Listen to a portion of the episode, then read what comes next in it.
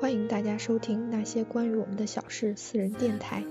我们以一个平凡人的视角，讲述发生在我们身边的那些小事。希望朋友们在收听我们的电台的同时，也能引发对平时生活中的一些小事的思考，亦或是产生些许共鸣。因为这些事也许也曾发生在你的身边，但却被我们忽略或遗忘了。关注那些关于我们的小事，关注你我身边的故 事。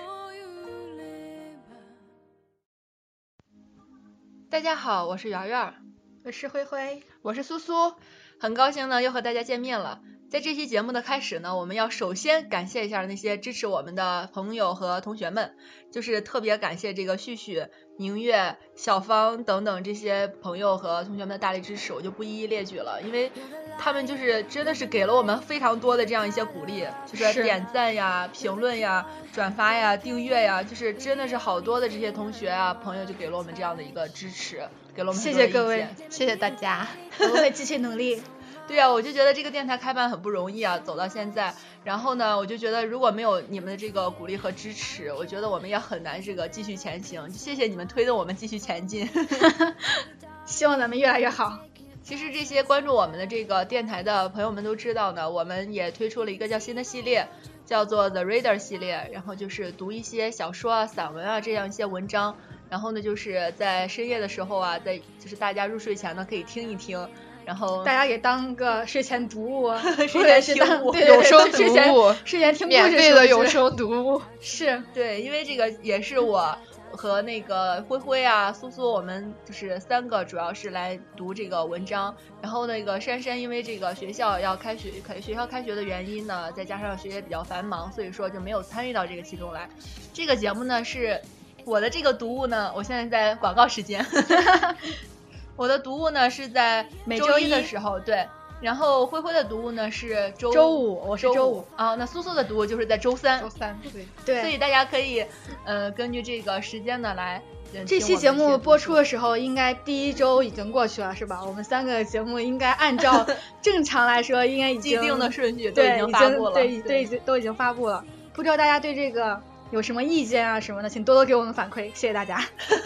比方说大家可能，比方说有特别喜欢的小说呀、或者是特别喜欢文章，也可以推荐给我们，对我们就是尽力把它读得很 好。然后尽力尽力尽力做 读，好吧？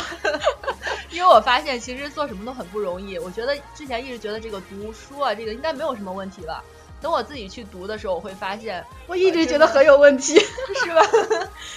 然后主要就觉是得好紧张，经常嗯经常打喷儿啊，然后这样的一些问题。但是还好，然后我们就是有后 期，谢谢灰灰给我们做的后期啊。我努力吧。那个，嗯，还我有觉得什么这个，吧，这个这个系列也算是对自己的一种鞭策一样，嗯以以后能够推动自己去读更多的好书，然后确实负责任的把这个分享。给大家。我觉得这话说的非常好，确实是这样，因为哎，怎么什么时候咱们电台开始变成一个负责任的电台了？我们不是不负责任的吗？我 行哦不们不行负不咱们负有责任底的线，对 对对，咱们有底线。 其实说到这个读书啊，我又想起来这个这个《看见》这本书，就是柴静的《看见》。为什么说起这个呢？因为就是前咱们两可以天先说一下前两天特别火、对特前别两天火的这个特穹别顶火的之这下，个就是柴静所发布的这个《穹顶之下》的雾霾这样一调个查对对雾霾调查的这个纪录片。我当时看的时候，我就觉得，首先这个纪录片我没想到它是做成这样的形式，就是说有这个视频和柴静的一个讲解，以及观众台下的一些反应。然后我觉得这个相结合的这种形式，我觉得很特别，比较全面，对，还然是后比较新，而且比较较。新颖，是对，对在中国来说哈，以前可能咱们经常，比如比如说经常看 TED 那嗯个演讲或什么的，然后或者演网易那上面有那种演讲视频，但是这种，嗯，既有视频，然后既有那个后边的这个 LED 屏所播放的这对个，嗯，然后也有前就是演讲者的一个演讲，我就觉得比较新颖。然后我觉得这个穹顶之下应该给大家都带来了很大的一个震撼吧。很大的震撼以及很大的讨论，我觉得应该是。对，在这儿插一句，之前我们呃发上一期节目的时候，然后就有一个嗯朋友是，然后在下面留言说，哎，你们可以啊，对，是在那那一条转发。呃，柴静这个视频的那条说说下面，然后就有朋友说，哎，你们下期可以聊一下这个。然后我们下一期确实我们也是想聊一下这个，确实有这样的打算，因为怎么说，我就觉得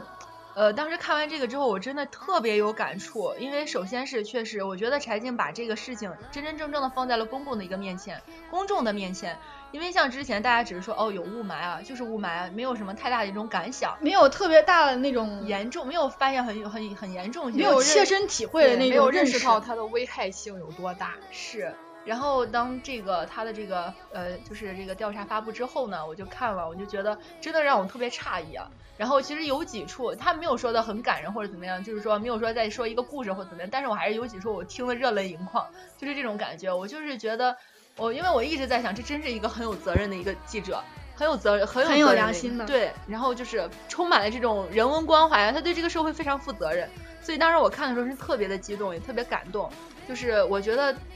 他真我是当时看完特别，嗯、首先我特别震撼，其次我在一直看，一直在想，我能做些什么，我能做些什嗯么，对会有确这实种，我你觉会得有他这有样一的个这种带动性。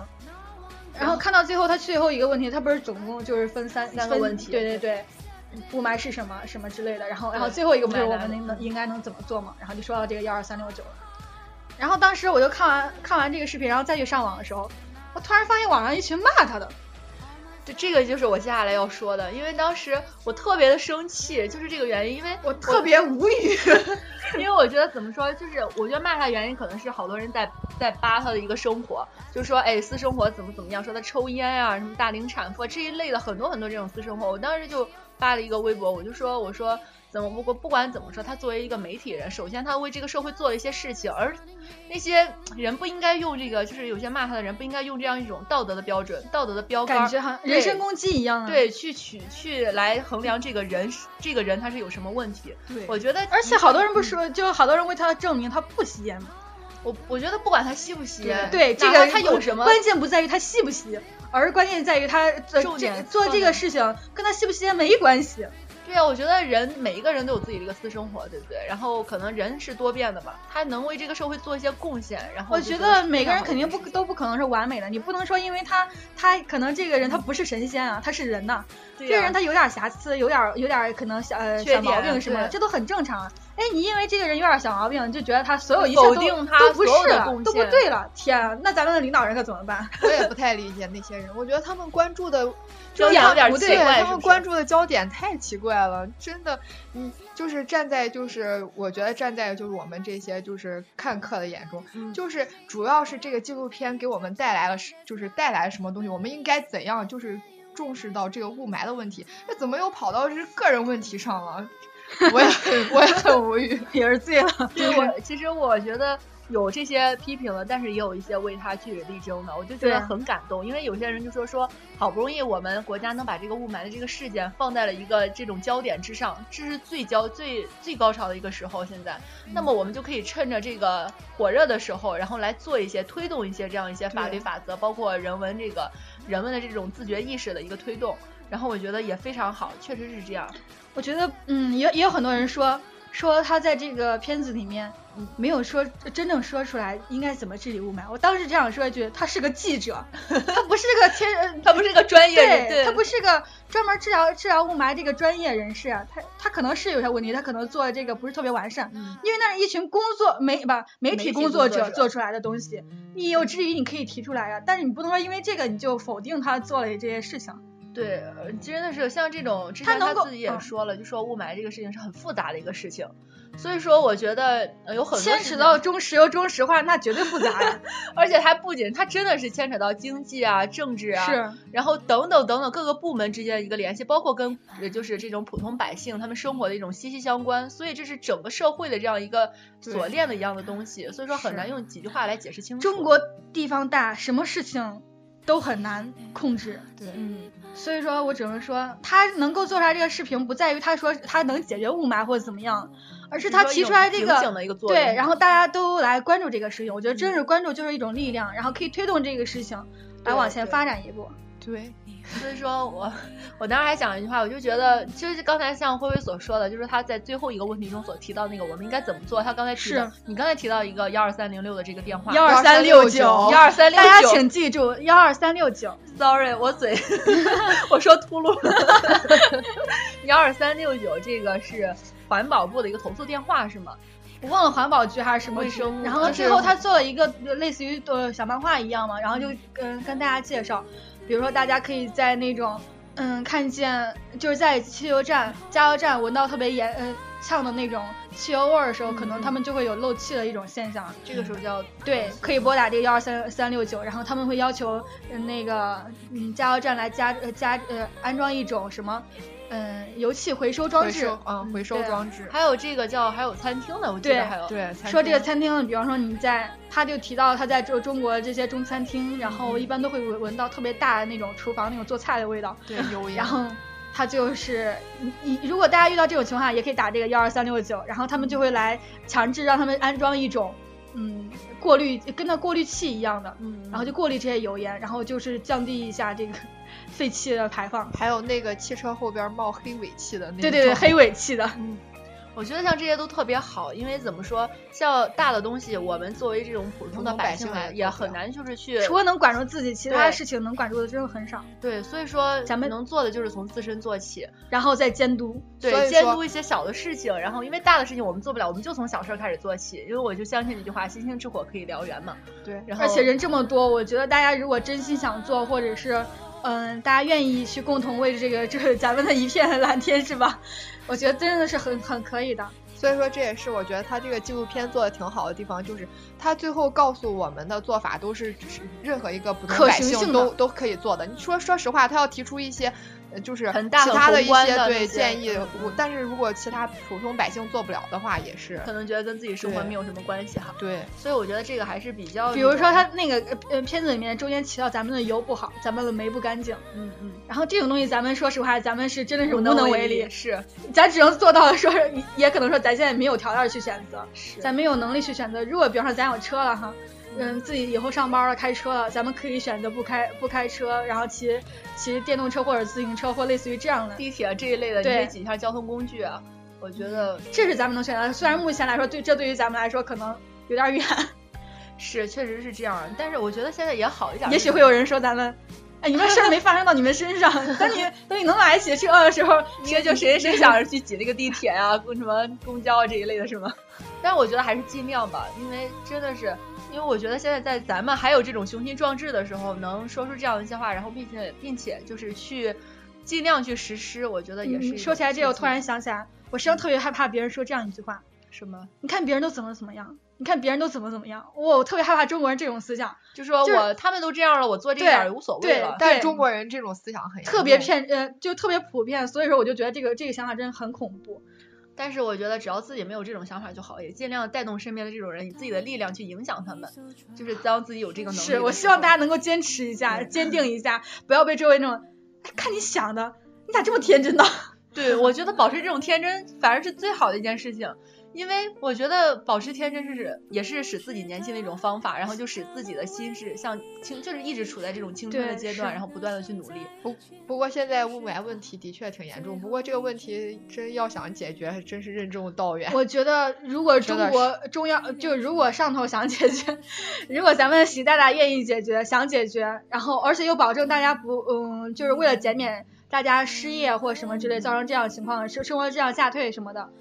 我觉得可以做到的。可以做到，但就是反正肯定不会那么容易。想，做的心有多大？反正对，因为他当时不也举例子了，包括我看了一些例子，也是就是。嗯，一些发达国家他们所治理的这个十年、二十是年，，我对觉得嗯，他的印象比较深就是那个洛杉矶那个汽车安装那个什么的例子，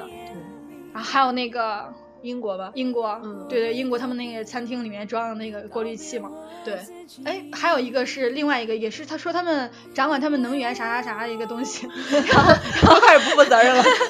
就是大家可以多看几遍嘛。然后就那个呃，然后然后那个人就说，掌管他们伦敦的那个什么什么是个中国公司，当时我特别诧异，我特别震哇惊。塞，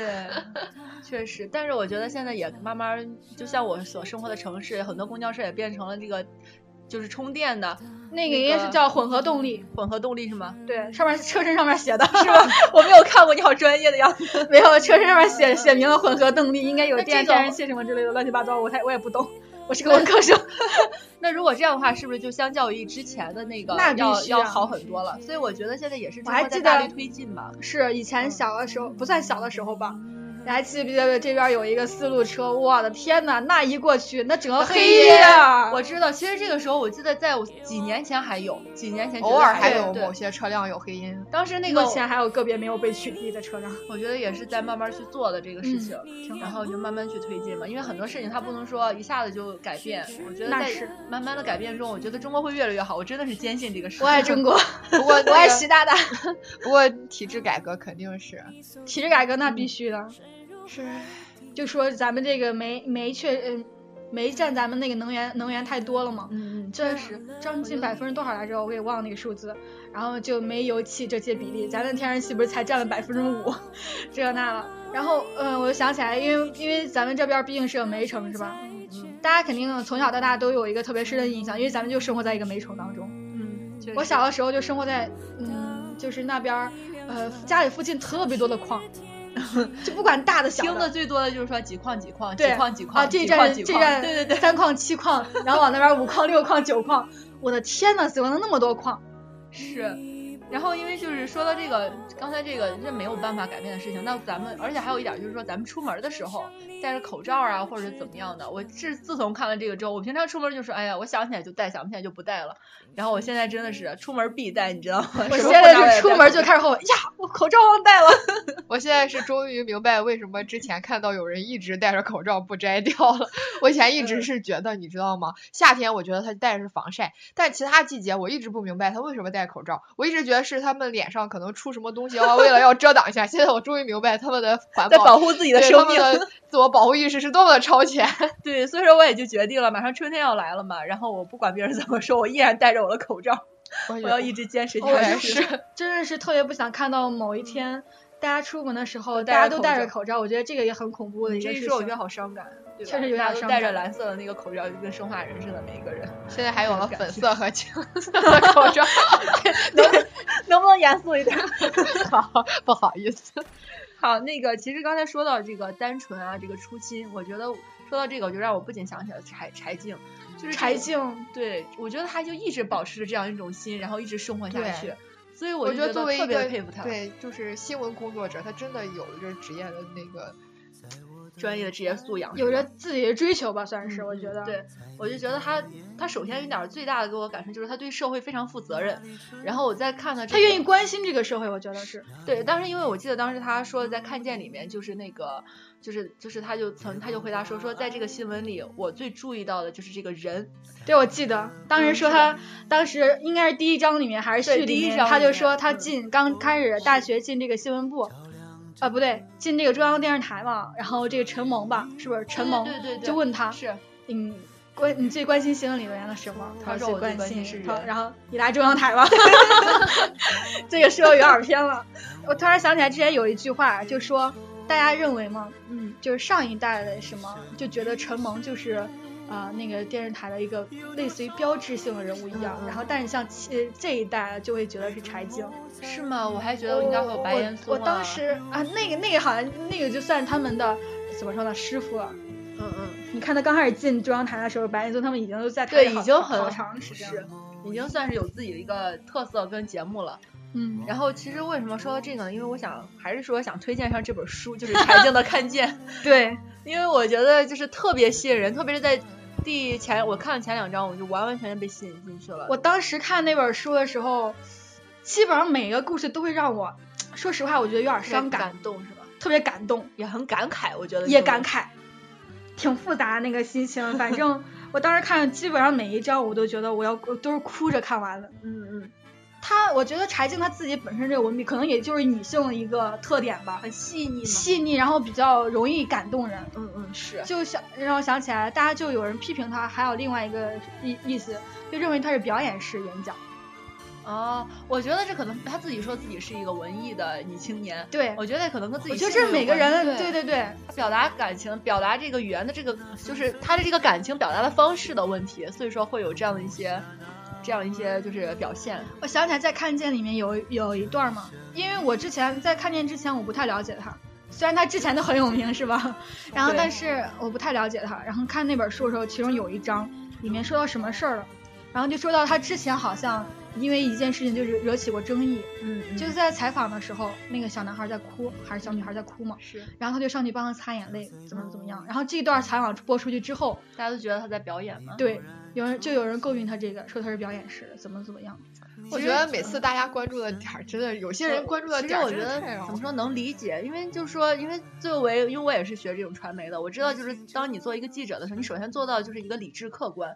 所以说可能就是有些观众会觉得你作为一个记者，你首先应该站在一个中立的立场上，不要把你的情感带到这个新闻中来，嗯可能是因为这个原因。然后这让我想起来是那个谁，就是当时在就是汶川大地震的时候，然后中央二套有一个新闻记者，有一个主持人，我现在忘记他叫什么名字了。对，然后我记得那件事儿，说着嗯说着哭了，哭对，嗯了说着说着就是他，他也不是哭，他就是哽咽了那种。然后我就当时，但是我看到他就是那种就停顿了一下，然后就说不下去的那一瞬间，我的泪就下来嗯了。我就觉得不我觉管得这怎是么，人之常对情。我就对觉得我那人一瞬性间，我根本就觉得我理不性会永考虑远不他可的一能个战对胜人性啊。是，我就觉得我根本没有考虑他是一个什么新闻工作者要保持怎么样，我就觉得他把自己的一个人性带到了这个新闻里，让我特别的感动，特别对动容。我会觉得这个新闻会让我更有感触，会有这样一种想法，所一以个我人，觉得我很觉得能理一个解人的人性还有情感，你不是自己能控制得住的。就像有的时候，就是我给我告诉自己说，就是别哭，别哭，但是那眼泪它就自己不由自主就往下掉。确实是这样啊。然后那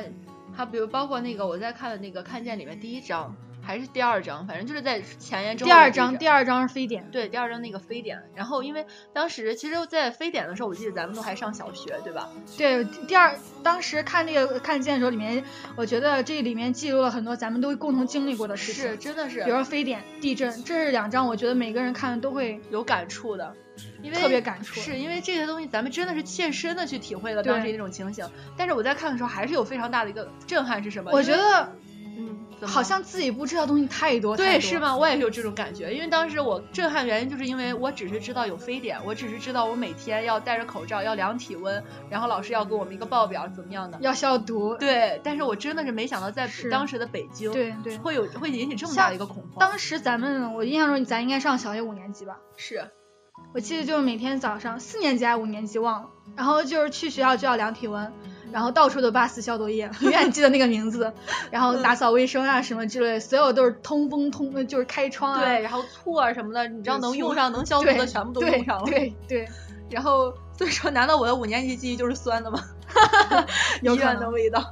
然后因为这个怎么说，当时看的时候我就觉得他说北京当时已经成了一个空城，对。然后每个人我就觉得这完全太不可我就思议记了得吧。他们说，在长安街上那个什么车开到一个面包车开到一百二十迈，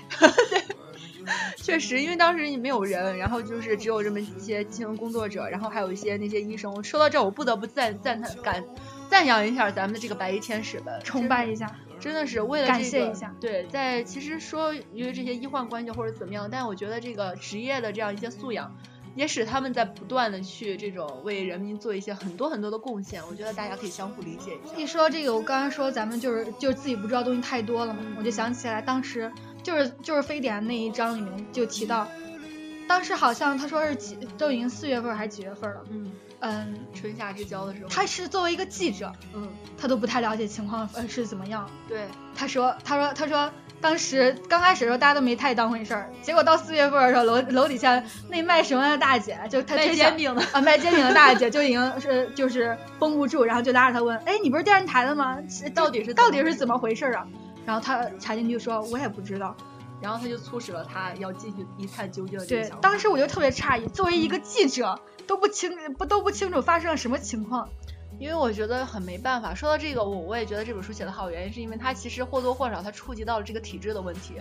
然后就是说，在很多情况下，可能会就说政府会向人们隐瞒一些什么事情，那我怕觉得引起更大的对恐慌怕吗引起这种这种恐慌怎么样？因为他自己也说了，说当时的这个媒体报道就是说，大家出门不用就说戴着口罩怎么样，不用太太害怕，没有关系。所以当他真正去医院接触到那些病人，然后接触到那些医生的时候，他才发现原来事情真的不是这么简单的，所以他才会有这种觉得良心上不安，才会就是说一直就是走在第一线我。印象中，当时他就在书里面就提到很多。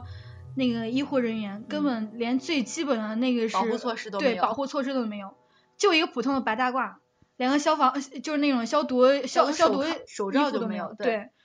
还有一个就是好像他们就是到一个算是一个病区里面就已经隔离起来了。嗯，但这个病区天里面井只我有记得嗯，那个病区叫天井，那个天井里面，我觉得更可怕。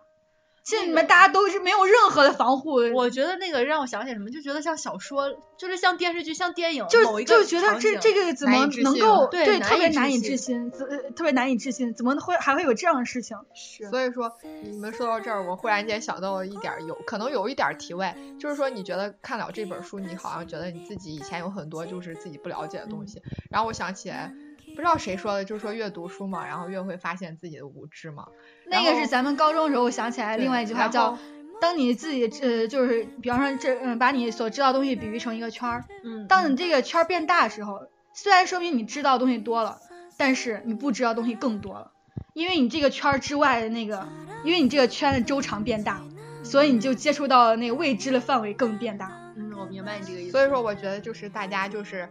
如果有时间的话，还是要多看些东西，多接触些东西，然后而且要多跟别人，就是跟有交想流法的人多交流，然后这样子你就是不但你促会，进其实每次有些人在上课的时候嘛，哈，他就是睡觉或者是玩儿玩手机，嗯但其实有的时候，其实他们如果仔细听一下老师讲课当中，不真过的我就觉得是你会就是就收获很多简单就简单的举个例子，就是说在老就有的时候，我觉得在就是老师在上课的时候，他会说其实会说很多其他的东西，然后就包括他讲就是讲课，然后你都会觉得。你瞬间就会觉得，也许你觉得平时自己成绩还不错，但是你要听老师讲课了之后，你就会 发现天哪，觉得自己你怎么这么无知这？天差地别，你知道吗？嗯你觉得自己那学就像在老师面前就是什么都不是，什么都不懂，实际上我觉得如果这样的话，那有太多的人会让你有这种感 觉。对这个世界但上真的是优秀的人太多，但是刚才苏苏说那个在上课的时候睡觉什么之类的，我这个我我是觉得吧，当然，那个跟课也有关系。当然，有些课你就是有那个必要，有些课真的是我是觉得没那个必你不要。愿意上老师课，这这完全是你的自由，你可以不上。但是你让自己陷入一个无知的状态，这就是你不对了。对我就对觉得对是这样，是你可以不上课，但你必须要学习，不是说你要听老师讲那个无聊课，讲马克思主义，你不喜欢听什么之类的。你，我觉得每个人大家都要充实自己，是吧？你可以听听别人说的呀，看看电视啊。最不呃呃，我觉得即使你没有什么喜欢看，闲着没事儿哈，调中央十三，别的不用动，要不然换成中央 九。对啊，对，嗯这是我的状态，是有就时是候每天就是那个你精中央神十三放在中央九十三你一对种对思想，我一种思想，哇，一交流我变成有两种思想。我觉得如我是我是觉得，如果你一一直不接受外界这些任何东西的话信，息嗯你会慢很慢可变得怕很的固执。是很，虽然这换一个好一点的词儿叫执着是吧？但不太那啥，就是固固执。可能别人后来再说你再说什么，你都根本就听不进去了。我嗯明白你这个意思。咱们这个话题是不是跑的有点远了？好有点儿远 回来， 回来说一下柴静这个，让我嗯说起来这个呃穹顶之下嘛，当时就有人提到他这个呃总编辑吧算是，嗯嗯就最后出字幕的时候哦第一个人、就是大家所称的老范。对对对，我想起来了，老范是他说在《看见》里面是不是也有和他的一对，些嗯在看见里面也有有很多，就是他跟老范一起跑新闻呀、啊什么之类的。还有另外一个人，我忘了名字叫什么了，他们就经常一起嘛。然后就是提到他们之前做这个双重之殇，嗯这也是看见里面一章嘛，嗯也算是对于很多人来说可能不是那么大的新闻，就是当时在那个地方就几个小学生就是前后一起服毒自杀了，嗯嗯，然后他们两个算是比较愿意去静下心来，然后去来怎么说调查这个事情，嗯嗯。嗯。你是不是觉得感触他们两个人就是对于某个事，对于这种一些事情的一些执着，然后共同的这样一些去努力的这样一些。嗯，嗯其实是说到这个，因为你一说我就有这种想法，我就觉得很难得有这种状态，就是大家能有这种志同道合的朋友，然后为某一件事情一起努力的时候，能是做一些贡献的时候，哦我觉觉得是那太不种简太不容你易你了愿意做一件事情的时候，旁边的朋友愿意拉你一把，而不是往你把你往后拽，对就不是呃哎呀你别那、那个好难弄啊，那个那个你弄不成啊什么。我觉得这个而是朋友在不断地鼓励说你可以，你行，然后我对可以跟你我们一起，然后怎么样，我就觉得特别感动。我觉得柴静很幸福，然后就是她有这样一群朋友，所以我觉得没有那个呃没有那个怎么说没有那个制作组也不会有这个节目。是，所以说真的是一个人的成功都是有很多 很多人一起努 力的。哎呀，其实这个今天话题呢，就是大致也就这些了。然后我就觉得怎么说，给我们带来很多的触动，然后也希望我们也因此把它做成一期节目，然后分享给大家。就是希望在这种在新的一我年怎么里觉得面这期节目有可能创新高呢？ 大家可能更有兴趣，点击率可能那借你吉言，我希望这期节目有更大的一个推广，因为我觉得这期节目超过咱们第一期就行。对，我觉得咱这一们期节目可能就是因为它最多是什么呢？主要它有一些时效性，就是说也不是时效性，就是它有一些这种功能性的一些东西，就是说能真真正正的去就是带动一些什么，比如说呃这些自我的比作为如啊、说幺 二三六九就被打爆了， 最好是这样，